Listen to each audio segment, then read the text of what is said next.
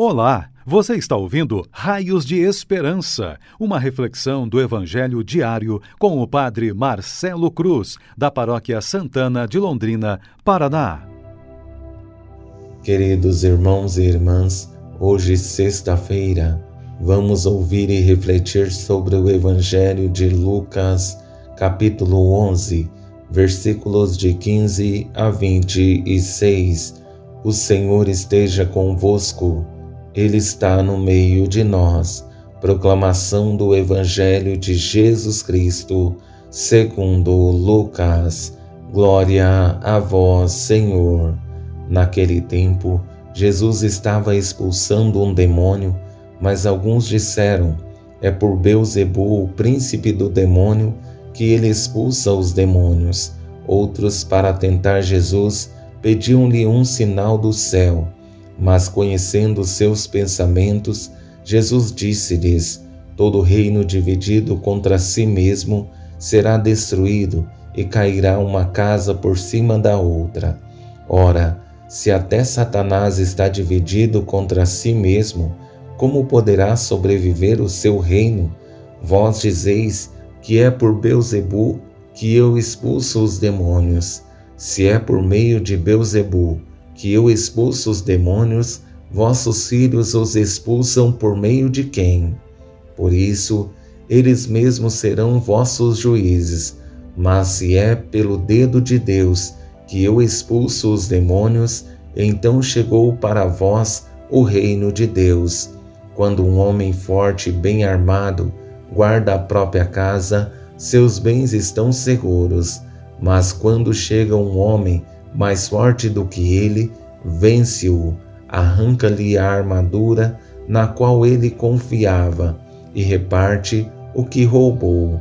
Quem não está comigo está contra mim, e quem não recolhe comigo dispersa. Quando o espírito mau sai de um homem, fica vagando em lugares desertos, à procura de repouso. Não o encontrando, ele diz: Vou voltar para minha casa de onde saí. Quando ele chega, encontra a casa varrida e arrumada, então ele vai e traz consigo outros sete espíritos piores do que ele, e entrando, instala-se aí. No fim, esse homem fica em condição pior do que antes. Palavra da salvação. Glória a vós, Senhor. Queridos irmãos e irmãs, estamos percorrendo um caminho desafiador, em que testemunhar a fé não é simples, principalmente porque as perseguições são intensas. Precisamos constantemente nos posicionar e reafirmar que o Senhor é o centro da nossa vida, mesmo diante dos piores desafios que precisamos enfrentar.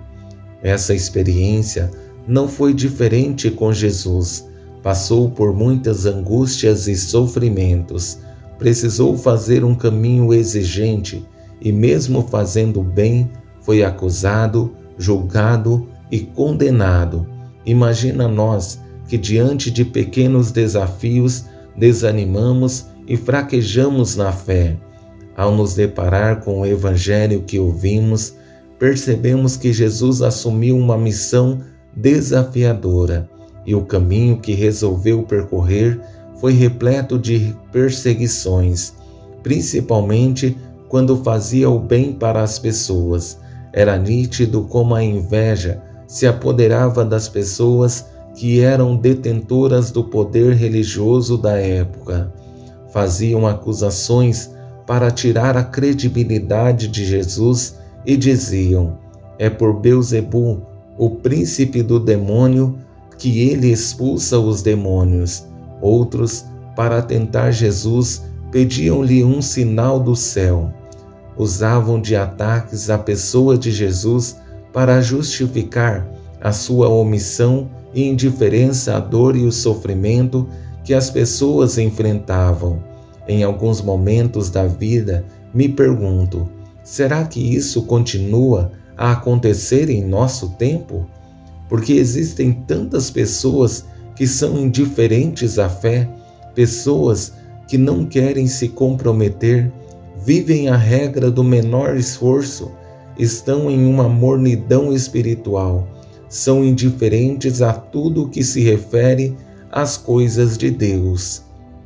Mas Jesus, com grande sabedoria, conhecendo os corações cheios de maldades das pessoas que se manifestam contrárias às suas ações, com palavras de sabedoria, foi iluminando a consciência deles para perceberem suas próprias contradições. Todo reino dividido contra si mesmo será destruído e cairá uma casa por cima da outra. Ora, se até Satanás está dividido contra si mesmo, como poderá sobreviver o seu reino?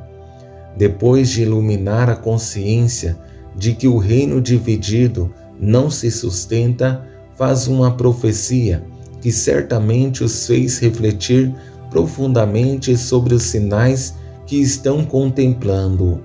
Mas se é pelo dedo de Deus que eu expulso os demônios, então chegou para vós o reino de Deus.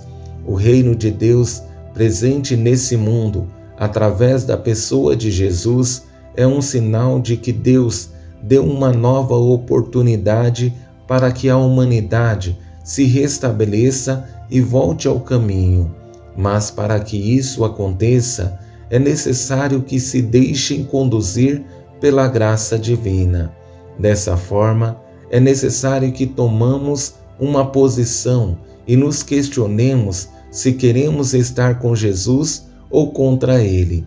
Não existe a possibilidade de estarmos em cima do muro. Aqui podemos recordar o texto do livro do Apocalipse, capítulo 3, versículos de 15 a 16, que diz: Conheço tua conduta, não és frio nem quente. Oxalá fosses frio ou quente. Assim, porque és morno, nem frio nem quente, estou para te vomitar da minha boca.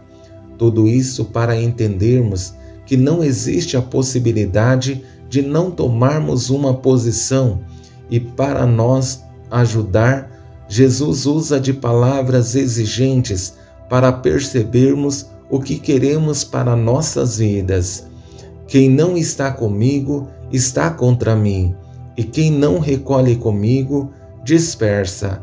Quando o espírito mau sai de um homem, fica vagando em lugares desertos, à procura de repouso não o encontrando, ele diz: Vou voltar para minha casa de onde saí. Por esse motivo, é necessário deixar nossa casa habitada por Deus e tudo que volta nosso coração para Ele. Não podemos correr o risco de nos perder e, consequentemente, não podemos deixar espaços para que o mal possa habitar em nós, mas é necessário que a graça divina seja morada em nossas vidas. Louvado seja nosso Senhor Jesus Cristo. Para sempre seja louvado. O Senhor esteja convosco, Ele está no meio de nós. Abençoe-vos, Deus Todo-Poderoso, Pai, Filho e Espírito Santo. Amém.